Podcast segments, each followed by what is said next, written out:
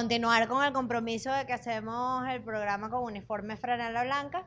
Y bueno, porque estoy aprovechando que John Snack está aquí para quejarme de que hace mucho frío y me voy a morir.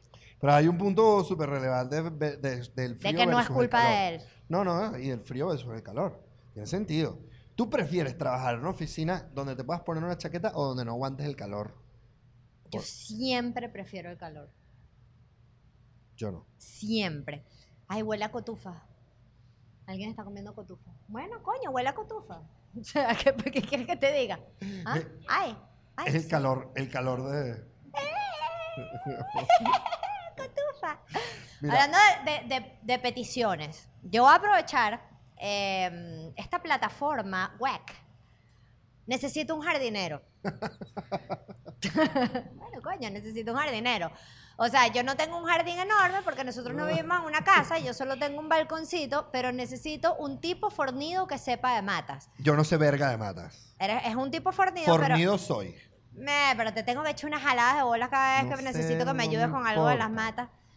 Porque con la llegada de mi hijo, eh, mis pobres matas han tenido que mm, mutar a las consentidas de, la, de las consentidas de la casa a la supervivencia del más fuerte. A mí me encanta ese sistema, ¿no? Es como, es como la sequía. Si sobrevives, es como, es como el Parque del Este. Como el Parque del Este. Como el. Parque del Este. Nadie riega esas vainas. Sí. Eh, las que sobrevivan el verano, No, eh. huevón, llegan al invierno, se ponen verdes, espectaculares, bellísimas. El Parque del Este está rechísimo, pero Hay en el verano mínimo- es quien sobrevive. Hay como un mínimo de cariño y hay, una, hay unos personajes ahí complejos y que de verdad están como, que, que parece que están disfrutando. No, del- no, no, pareciera que estuvieran haciendo algo de, de mantenimiento, pero el riego definitivamente Estamos hablando del Parque del Este o de nuestro jardín. ambos.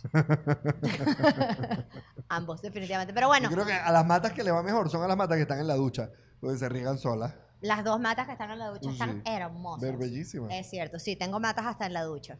Pero afuera entran las cotufas. Esto va a ser simpático, ¿no? Grabar un podcast, grabar un podcast comiendo cotufa. Menos Este mal que esto no es un SM, RSM. ¿Cómo es que se llama ese, ese formato? Ese ASRM. Mira, Es de la gente que obtiene placer con este tipo de sonidos. yo.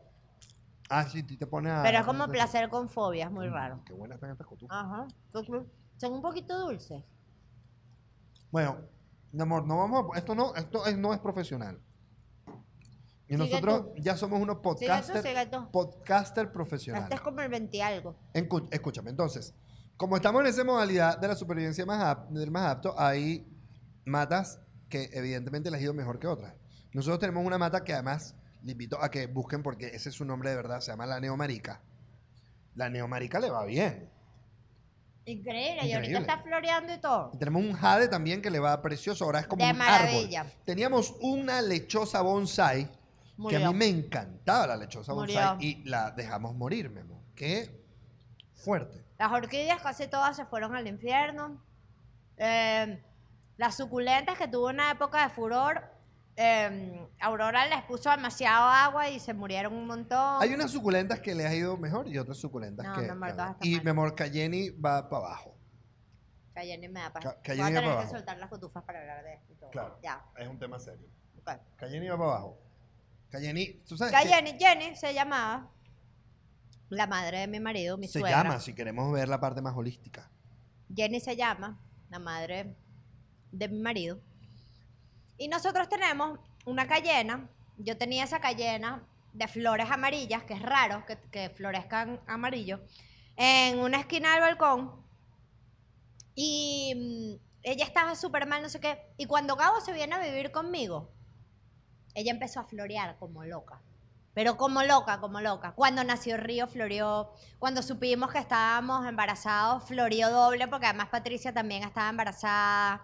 O sea, yo siento de verdad una real conexión como con esa mata, como una mm, expresión del sentir de tu madre donde sea que ella esté. Porque además. exacto. Además, a mi, a mi mamá, eh, frente a, a- a su enfermedad, mi, mi mamá eh, le dio un cáncer ubicado cerca del páncreas y tuvo dos años de, de terapia.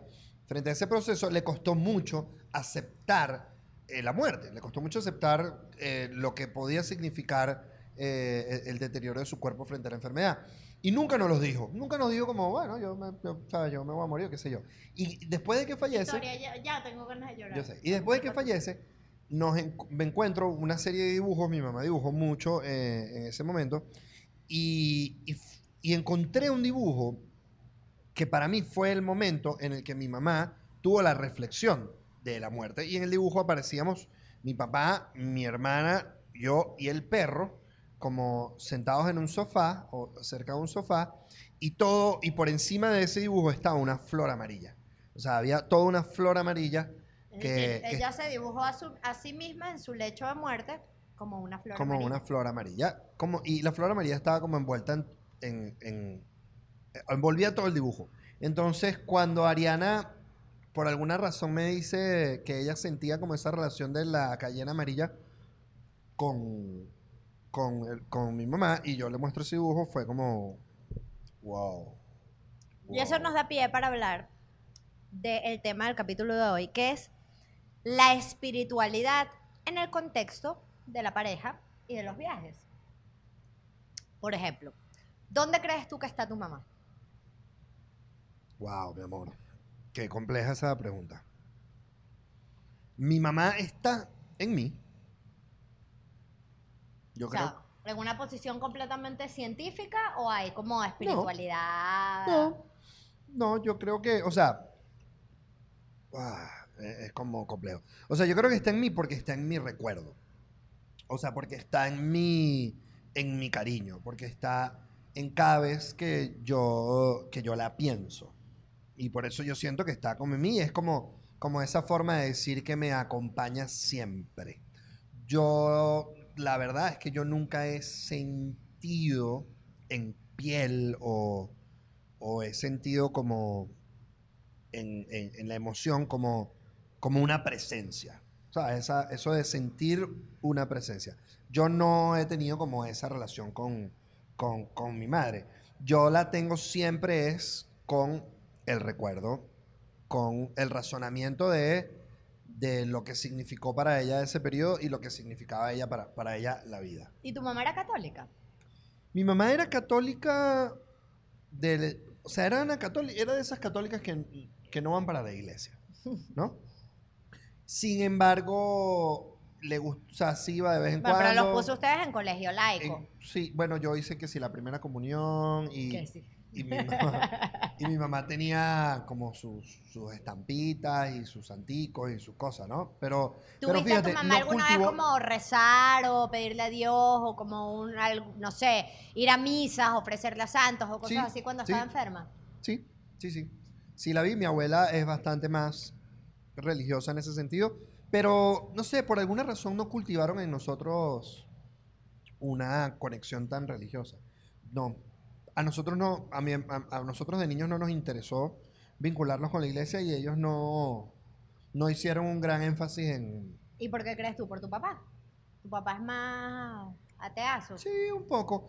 Nunca hemos tenido como una conversación acerca de realmente como, como esos valores cristianos, o, sea, o- o cuál ha sido ese rol, o si, o si de verdad le importa o no le importa.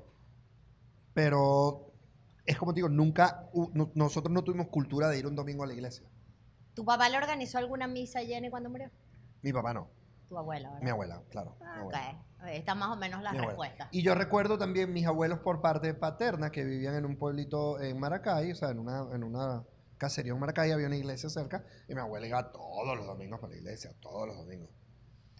Mi abuelita, Ana Carlota, la madre de mi mamá, sí fue siempre profundamente católica. Ahorita está tostona y no tiene ni idea, y sin embargo yo creo que cuando Susana, mi madrina, la lleva para la iglesia, mi abuelita se siente muy en paz. Y cuando mi abuelita vivió, a mí me gustaba acompañar la misa. Yo sí tuve una crianza de colegio católico, porque no fue un catolicismo que venía de la casa. Mi mamá, aunque fue criada en el San José de Tarbes, aunque fue criada por mi abuelita, no ha sido nunca una tipa especial, ¿sabes? De ir a misa. Pero sí, a mí me da risa porque los católicos somos, somos de verdad como la expresión más light y desordenada de lo que puede ser una religión. ¿no? Porque mi mamá no a mí hizo un coño, no le pare, divorciada, vive en pecado, vaina tal. Pero tiene un altar que te caga. Un altar gigantesco. Tiene un altar que te que- caga y amor, le que- encomienda, o sea, su apartamento se lo pidió a Santedubiji y fue y le cumplió todas las visas a Santedubiji. Y cuando yo logré comprar mi apartamento, mi mamá me llevó a que había que darle las gracias, coño, a Santedubiji. Cuando tenemos algo muy complicado, se lo pedimos a San Expedito Bendito. Hace poco vivimos una experiencia bien distinta con respecto a... Era cristian, Porque, porque era de, de la iglesia. de la iglesia ortodoxa, ortodoxa. Cristiana ortodoxa. Presenciamos un bautizo cristiano ortodoxo. Y, y bueno, yo fui completamente espectador porque, porque, bueno, quien estaba cumpliendo compromisos de amistad y familiares eras tú, yo estaba ahí como espectador. Y para mí fue, wow, eh, interesante, porque yo nunca había visto como en el contexto de un bautizo un proceso de exorcismo, ¿no? Sí, bueno. es- Este es un tema complejo O de sea, debate público. Fíjate, a mí me pareció que era un bonito ritual eh, bautizar al chamo en la playa, Divino. en la naturaleza. Nos fuimos a Urama. mi- Es más, vamos a dar el contexto eh, para hablar de viajes, ¿no? Eh, nos fuimos a Urama. Urama es un pueblito a pequeño. la Posada Caluyo, A- a- más a- específicamente. Urama es un caserío que se encuentra entre Osma, no, entre No, Todasana, entre y, la Sabana. Entre Todasana y la Sabana. Está En la costa de Urama. Vargas. Tiene una playa eh, medianamente serena y al final de esa playa está una posada que se llama Caluyo, que es preciosa. Nosotros nos la disfrutamos muchísimo, la queremos muchísimo. Es una, una posada muy particular porque eh, está frente al mar, pero, eh, o sea, porque tú escuchas el golpear de las olas todo el tiempo. Y además es Pero una está pegada al mar, pero tiene un árbol justo enfrente que le tapa, como, como el, El sol. exceso de sol, sí, sí. Como el exceso de sal. Y además, la- rico. esa, esa posada está en una zona de casas que es un, pasi- es un, es un paso peatonal. Entonces tú tienes como el pasar de un- del pueblo frente a ti, que es muy bonito, muy bonito. Y además hay una cueva a la que uno hace una pequeña excursión y uno va por una cueva y es una cosa de verdad muy, muy, muy bonita. Estábamos en Caluyo donde se generó esa... mm, Donde, donde se convocó ese, ese bautizo y en verdad Donde es un lugar celebramos el bautizo. muy bonito. muy, el muy lugar es bellísimo. Y la verdad es que el rito voy a ser lo más respetuosa posible con las creencias de la iglesia ortodoxa cristiana, pero claro, a mí me sorprendió mucho porque yo vengo de un cristianismo practicado por los jesuitas, yo estudié en el Colegio San Ignacio, y los jesuitas, conchale, yo siento que tienen una aproximación al cristianismo que es cuestionadora. Mm. El jesuita, normalmente el jesuita educador, te va a hacerte cuestionarte tu fe para que si a través del cuestionamiento de tu fe tú realmente solidificas tu idea de que tú eres cristiano, entonces ese es el cristiano que ellos realmente quieren. No el cristiano ciego que sencillamente dice, sí, sí, todo, sí, ya, sino bueno, piénsalo, cuestiónatelo, sabes, los dogmas de fe, los ejercicios de espiritualidad, todas esas cosas y, y bueno, y piensa si tú de verdad esto es lo que tú quieres. En este ritual, que lo que yo rescato como más bonito es que fuera en la naturaleza, es que fuera en el mar, que, que al bebé, en lugar de meterlo en una pila bautismal, lo metieran en el mar. Si, yo, si nosotros bautizáramos a Río, yo te- tengo mi, no sé si lo quiero bautizar en la capilla del Colegio San Ignacio o en el mar, o en un río. Pero, pero esa parte fue bonita. Claro, había como todas unas cosas que sí, que guardar unos pelos del bebé, que sí, bañarlo en aceite de oliva. Bañarlo en aceite de oliva. Hubo un momento en que yo era la madrina y me dijeron, escupe al demonio, y fue como, wow. Y es el tipo de cosas como del cristianismo que yo digo como, coño, ¿cómo va a tener el demonio un bebé minúsculo, inocente, bello y delicioso? Pero bueno, esos son temas de fe que sencillamente toca como respetar. Respetarlo. Y yo creo que además es, es algo fundamental en nuestra sociedad poder respetar religiones. Y además nosotros hemos vivido, hemos estado cerca de lugares multiculturales donde hay un respeto de... ya, disculpa, amor, es que el, la cotufa Eh, aquí. me tiene atragantado. Eh, me imagino que vas a hablar de Kuala Lumpur. Continúa. Kuala Lumpur es la capital de Malasia. Malasia es un país fundamentalmente musulmán. Cuando nosotros íbamos para allá, a mí honestamente me daba un poco de miedo, porque cuando tú te hablan del mundo musulmán, tú piensas retraso, violencia, ¿sabes? Tenemos como una idea muy predeterminada y muy prejuiciosa sobre el mundo musulmán, eh, fundamentada en el extremismo musulmán, que siempre en todas las religiones, los extremos siempre se van un poco al carajo. Este, y cuando nosotros llegamos a Kuala Lumpur, Kuala Lumpur primero es una ciudad sumamente moderna. Súper moderna, súper moderna. Pero que además había sus mezquitas espectaculares que las podías ir a visitar. El Museo de- del Mundo Musulmán, que también me pareció Bellísimo. Increíble, hermosísimo, interesantísimo. Veías a las mujeres bellísimas con su hijab, pero, ¿sabes? Que les combinaba perfecto con el vestido abajo, que tenía unas cositas aquí que le brillaban, las veías revisando su Instagram, ¿sabes? Saliendo del trabajo con su cartera, como una mujer moderna, pero bueno, pero tapadita y, y siguiendo sus tradiciones.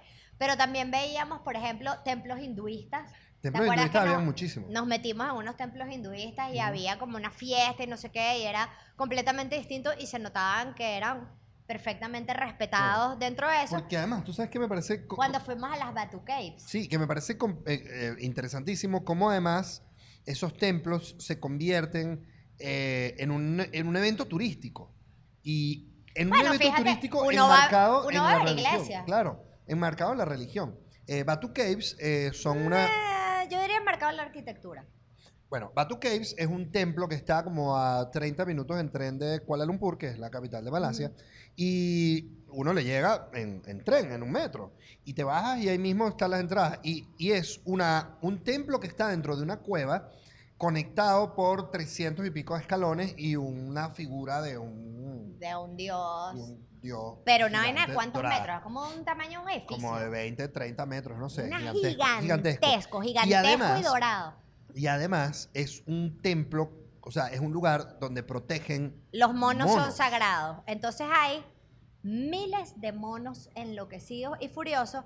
Y los hinduistas llevan mucho como estos collares de flores. Y aquí, en todas las páginas web eh, o vainas de referencia de turistas, te dicen, coño, no te vayas a poner vainas con flores, o no lleves comida, pilas con los monos, vainas no sé qué. Dicen no le des comida, pero en la entrada te venden comida. No, y lo de los flores también. Y entonces, en lo que tú llegas a la vaina, te ponen collares con flores, te los venden y comida. Y nosotros vimos un episodio súper fuerte de un niñito que tenía su collar de flores, un niñito asiático, suponemos nosotros que era chinito, coño, un bebecito, tendría un año o dos, que estaba con el papá, un Más mono. grande, mi amor, más grande, más grande. Sí. Sí, un niño grande. Un mono trata de agarrarle el collarcito, el niñito se pone a gritar, el mono se pone violento, pana, y le muerde el sí, cachete al fuerte. carajito. Y tiene unos colmillos de este calibre, son unos monos machos, bichos de No, este tamaño. es- eso fue muy fuerte. Eso fue súper eso fue fuerte. un poco fuerte y fue traumático. fuerte. Pero, pero eso no tiene que ver con la religión. Bueno, sí tiene que ver con la religión de alguna manera porque, bueno, esos monos son sagrados y así haya mordido el carricito, pues nadie va ahí y va a demandarlo y va a matar al mono. O tú andas en la India y nadie mata a las vacas, por ejemplo, Claro. porque las vacas son sagradas. Entonces, bueno, son como prerrogativas religiosas que a uno le toca aceptar y respetar cuando va a algún lugar donde se desarrolla una religión. Pero volviendo al tema de no la religión de viajes, sino la religión en el contexto de pareja. Si a ti te preguntaran, ¿qué religión profesa tu mujer? ¿Qué responderías? Bestia, mi amor. Pues te he hecho preguntas difíciles, ¿no? Te estoy haciendo una entrevista de espiritualidad. Lo que pasa es que a mí me confunde mucho la diferencia entre cristiano y católico. ¿Es la misma? No. ¿Qué responderías? Eh, profesa la honestidad. Cállate. no, La, es, es católica no practicante. yo definiría mi religiosidad como hippie nueva era con fundamentos básicos de catolicismo gracias a, ¿cómo es que se llama? El humanismo cristiano. Eso no lo puedes convertir en un hashtag. Como corriente ¿no? filosófica. Eso no lo puedes convertir en un hashtag, es como de este tamaño. Eh, pero por ahí va más o menos la cosa. Hippie. Bueno, hippie basada en el humanismo cristiano. ¿Sí? ¿no? Ok. Ok. Va más o menos. Tú va más tienes- o menos. tú o tienes sea, un una caraja que decide que su mata es su suegra hablándole, ahí hay mucho hipismo. O sea, la cristiana no anda por ahí, pero la caraja que llega a Margarita y quiere ir a visitar a la Virgen del Valle y se pone su medallita de la Virgen del Valle, definitivamente tiene raíces en el catolicismo. Tiene raíces en el catolicismo. ¿Sabes cómo se llama eso? ¿Qué? Sincretismo. Wow, mi amor. Pero qué bueno que eres periodista. Ah, periodista ante todo. El sincretismo es básicamente eh, cuando, por ejemplo, eh, las fiestas que nosotros hemos visto en Chuao. San Juan Bautista, Mm. que es una fiesta católica cristiana, pero todo el peo del baile, de sacamos al bebé, de las mujeres le cantan, de que se visten tal, no sé qué, eso forma parte del sincretismo. Eso fue la cultura africana fundiéndose con el cristianismo para que aceptaran como sus rituales africanos y se convierten en una sola cosa que es el sincretismo. Yo fui al San Juan Bautista de Naiguatá y allá, además del sincretismo, hay un kurdismo arrecho. En casi todo, fíjate. y esa es una de las cosas de, de lo que se han convertido muchas de las fiestas cristianas. Una bebedera dura. Senda fiesta. Ojo. Pero yo, yo, yo me considero como muy hippie en mi, en mi espiritualidad. Si bien me afeito, pago créditos hipotecarios y todas esas cosas que me alejan del mundo hippie, eh, en ese tipo de cosas soy profundamente hippie. Yo, por ejemplo, ahorita, oye, no había hablado de eso aquí, tengo una hernia.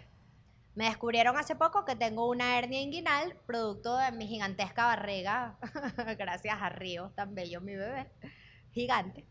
Tengo una hernia inguinal. Y antes de pensar en operarme, yo por supuesto estoy pensando en cuáles son las razones holísticas eh, para esa hernia, qué peso estoy llevando encima, que está tratando de salir y no puede salir y yo tengo que entenderlo. Voy a ir a una sanadora holística para ver qué me dice. Es decir, yo siempre voy a ir primero hacia el lado hippie de la fuerza Claro. antes de ir hacia el lado científico de la fuerza. Claro. Y ir y operarme mi vaina y ya. Bueno, fíjate cuán significativo fue para nosotros en nuestro proceso de concebir un muchacho un encuentro holístico que tuvimos con un chamán en la Zulita.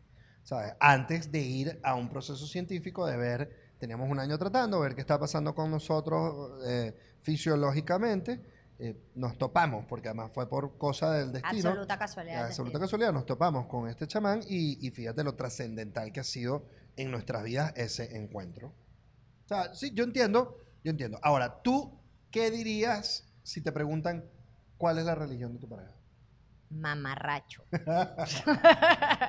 o sea, porque, Porque ni además siquiera no es una vaina que ni Ni ateo. siquiera es que eres No, ateazo, no. así, que yo no creo en Dios y vaina. Bullshit. O sea, a la hora de la chiquitica te encomienda y dices, Porque ay, además- Dios mío. además, yo- Dios mío, sálvanos. Yo pido la bendición. Ajá. Yo le pido la bendición a mi papá, Ajá. bendición a mis tíos. mi Eso sí, abuela. entra en la misa y no te sabes la vaina. Yo me sé hasta lo que dice el cura. No, yo me sé, hay unas vainas que yo me sé. Y, Padre de la nuestro. comunión. Que tal vez los santificados sea tu nombre, que a nosotros el reino, hace tu voluntad en la tierra como el cielo, danos nuestro pan de cada día, perdona nuestras ofensas, que tal vez nosotros perdonamos a los que nos ofenden, no nos dejes caer en tentación y líbranos del mal. Amén. Bueno, me comí como un montón de letras, pero. No, no, fíjate no, que sí no, me lo no, sé. no, no. Y también me sé, eh, como un río de agua arriba que salta para arriba, que llevo dentro, confirma, confirma en este momento, Espíritu Santo su... eh, como corre el río dentro de mi ser, es que yo confío Aquí hay gente que se sabe esa canción, esa es una canción de misa, de No, otras no, misas. es- no sé, creo que fue de la, de la comunión, yo no sé. A mí ¿Por me qué? encantaba, en el San Ignacio cantábamos eh, El Padre Nuestro, pero en melodía de... ¿Cómo es que se llama esta canción de Simon and Garfunkel? De, de- Hello, darkness, my friend. Ajá. Padre nuestro, tú que estás. Guitarrita. Chin, chin, chin, Hippie chin, católico. En los que aman la verdad. Chin, chin, chin. Haz el reino que por ti creyó. Llegue pronto a nuestro corazón. Se me el sostén. El amor que tu hijo nos dejó. El amor. Ya. Pero entiendo. Me encanta. sí, no, lo veo. Veo. A mí me sorprende que yo me sepa esas canciones porque yo me sé que sí, esa canción y Huele Pega de Sandy Papo. Ya va, ya Esas va, son ya las va. únicas dos canciones que yo me sé en la vida. O sea, como que. No entiendo, no entiendo por qué mi disco duro solo aceptó esas dos canciones. Que además así que, ¿sabes? Como, camina por las calles del mundo. Sí, yo lo sé. Váyase, hermano, porque así es la vida. Niños huele pega en callejones y buscando en la calle una manera de vivir y huele pega para sobrevivir en su mundo, un mundo de fantasía que darle mucho amor y muchísima alegría, etcétera. Coño, Loco, marico, loco, no entiendo. Yo no lo sé. Y alabaré, alabaré, alabaré. No, no, solo me sé la del- Alabaré. Si la del- solamente dice alabaré a mi señor, ¿no? ¿Para qué? No entiendo. Pero bueno, ojo, yo, ok. Es Me no te- te voy a agarro decir, de mi la amor. Virgen del Te voy a Valle. decir, a mí, a mí Así. las misas. O sea, y yo recuerden que yo soy No, un no. niño DDA, profundamente eh, basado en mis características de déficit de atención. Verga, a mí las misas me aburren de sobremanera. A mí me encanta, a mí me relaja ir a misa, muerte. ¿Cómo es posible? Me, relaja. Yo creo que es como una cosa que ha estado durante tantos años en mi vida que me relaja. Y fíjate, eh, cuando yo estoy de viaje, por ejemplo, a veces me meto en las iglesias ah, a respirar de la locura afuera. Es yo creo que yo debo ser de las pocas personas que en Nueva York se meten en una iglesia a respirar y serenarse. Yo aprecio Porque es como muchísimo. Yo aprecio muchísimo la sensación de paz que transmite una iglesia. Además, siempre suele ser un lugar súper fresco para bajar el calor. bueno, y en este, voy a decir, en estos días que entramos a la mezquita aquí de Caracas, Bellísimo. Me encantó, además la alfombrita es divina. Divina. Río gozó una bola. No, buenísimo. En esa alfombrita haciendo tronquito por lado Ese lugar es bellísimo. Porque claro, los musulmanes entran descalzos y se lanzan al piso. Entonces, bueno, tienen una alfombrita de lo más divina. para Cuidadita. lanzarse al piso. Bien cuidadita. Bien cuidadita. Pero a mí, esa vaina, ese pedo de la iglesia, párate, siéntate, párate, siéntate, párate, siéntate, párate, siéntate. No, para que no te duermas, huevón. Pana, no me paro. Si te quedaras durmiendo sentado todo el tiempo, te duermes. No me paro. Y una de las cosas que me gusta entonces, ah, el libre albedrío, ¿no? No, no me paro. No, me paro. Me quedo sentado. Qué rebeldía tan chimba. ¿Qué te cuesta? Son unos raticos. Coño. Por eso es que no vamos a misa. Por eso es que no vamos a misa Por eso es que no vamos a misa juntos. ¿Alguna vez tuviste como una novia así súper cristiana que... No, claro, tú estudiabas en el Peñón. Yo tuve un novio, burda de cristiano, que le gustaba ir a misa. Lo peor es que además era burda desordenado, surfista, vaina, desordenado, desordenado con siete bolas. Pero era cristiano y iba para misa sus domingos, no joda, religiosamente. Y luego supe, él cuando eventualmente se casó en la vida, que además se casó con una europea, la hizo transformarse, peo y vaina, y meterse al cristianismo y hacer todo su curso y bautizarse, hacer su primera comunión y confirmarse para que pudieran casarse. Bestia. Y me quedé así. Todo un proceso. Sí, qué loco. O sea, tú deberías, por ejemplo, nosotros decidimos no casarnos. Yo me puedo casar por la iglesia, Yo no me quiero hacer ese proceso. ¿no? Mi amor, ya nos casamos por el civil. Nos casó el alcalde. Estamos bien. ¿No te quieres casar por la iglesia? ¿Te pido matrimonio otra vez? No. Ey, disculpa, mi amor. No, gracias. Buen Ya estamos casados. Buen toque. Ya estamos casados. Ok, mira, mi Ay, amor. pero Río caminando como un pajecito así con los anillos. Importantísimo es... No he logrado ni siquiera que uses anillo. No, no uso nada de eso. Nada que me... Uso cinturón.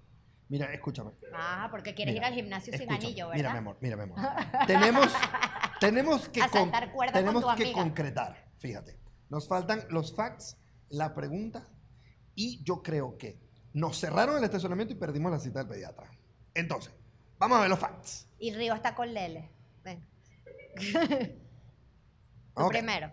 Yo primero, de acuerdo a un estudio realizado por la Universidad de Arizona en el año 2017, uno de cada diez americanos fueron criados por personas con creencias religiosas distintas como judío y protestante o católico y ateo. O sea, uno de cada diez fueron criados por personas con creencias religiosas distintas. O sea, la pareja. La pareja, uno cree una vaina, otro cree ¿Cómo otra le va a tocar a Río? Mamarracho y hippie fundamentada en el humanismo cristiano. Va a salir de pinga, caray. El mismo estudio encontró que las mujeres son generalmente más religiosas que los hombres. Mira, ves. ¿Viste? Mira la vaina. Somos un número. Somos un número. De acuerdo a una investigación realizada por el Pew Research Center, de este citamos burda al Pew Research Center, del año 2015, el 57% de los matrimonios americanos se componen de un miembro afiliado a alguna religión y uno que no se identifica con ninguna. Somos un estúpido número. El mismo estudio encontró que la religión es víctima, es... Estoy leyendo malísimo, no sé qué pasa. El mismo estudio No, encontró ah. que la religión... El mismo estudio encontró, la gente que esté viendo esto, esté escuchando esto con audífono en este momento me odia. Sufre. El mismo estudio encontró que la religión es vista como un factor menos importante para un matrimonio exitoso que tener intereses compartidos, solvencia económica y una vida sexual satisfactoria. Yo creo, mi amor, que este es el resumen de esta conversación. Lanzo esto aquí. ¡Pam! Es así. La religión es importante y fundamental para muchísimas personas. Pero lo más importante en toda relación de pareja, de amistad, de familia, laboral, etcétera, es el más profundo respeto y empatía. Respeto y empatía. Respeto y empatía. ¿Qué combo? ¿Qué buen combo? Que no es lo mismo que tolerancia. Porque a ti te encanta tolerancia. Pero a mí la tolerancia es así como que, bueno, yo te voy a soportar. Me parece un imbécil, pero lo tolero. Que no sé, no sé si me gusta. A mí me gusta más respeto y empatía. Me que haces es- el favor y toleras mi tolerancia. ¿ok? no. Que es respetar lo que esa persona siente sobre su espiritualidad. Eh, y la empatía es como, coño, échale bolita a tratar de entender por qué esa persona cree en eso. Pregunta, averigua, investiga. Si puedes de pronto, ve un día. ¿Sabes? A mí me pareció sorprendente participar en, e- en- en este ritual de la, de la iglesia cristiana ortodoxa. Me parece que tuvo sus cosas bonitas, sus cosas Claro. insólitas y sus cosas... La fe, mi amor, la wow. fe es bonita. Y Bueno. eso era con lo que yo quería cerrar. La verdad es que a mí la fe me conmueve profundamente. Y me parece hermosísimo que exista gente que pueda resguardarse en la fe para superar sus problemas emocionales, sus problemas de cualquier tipo en la vida, porque debe ser reconfortante poder como asirte a eso, ¿no? Decir, bueno, esto fue lo que quiso Dios, en lugar de, de uno que es tan profundamente sobreintelectualizado que entonces te carcomes el cerebro tratando de pensar por qué pasaron las cosas, Es bueno tener algo en que creer. definitivamente. Yo creo en que las vainas hay que hablar.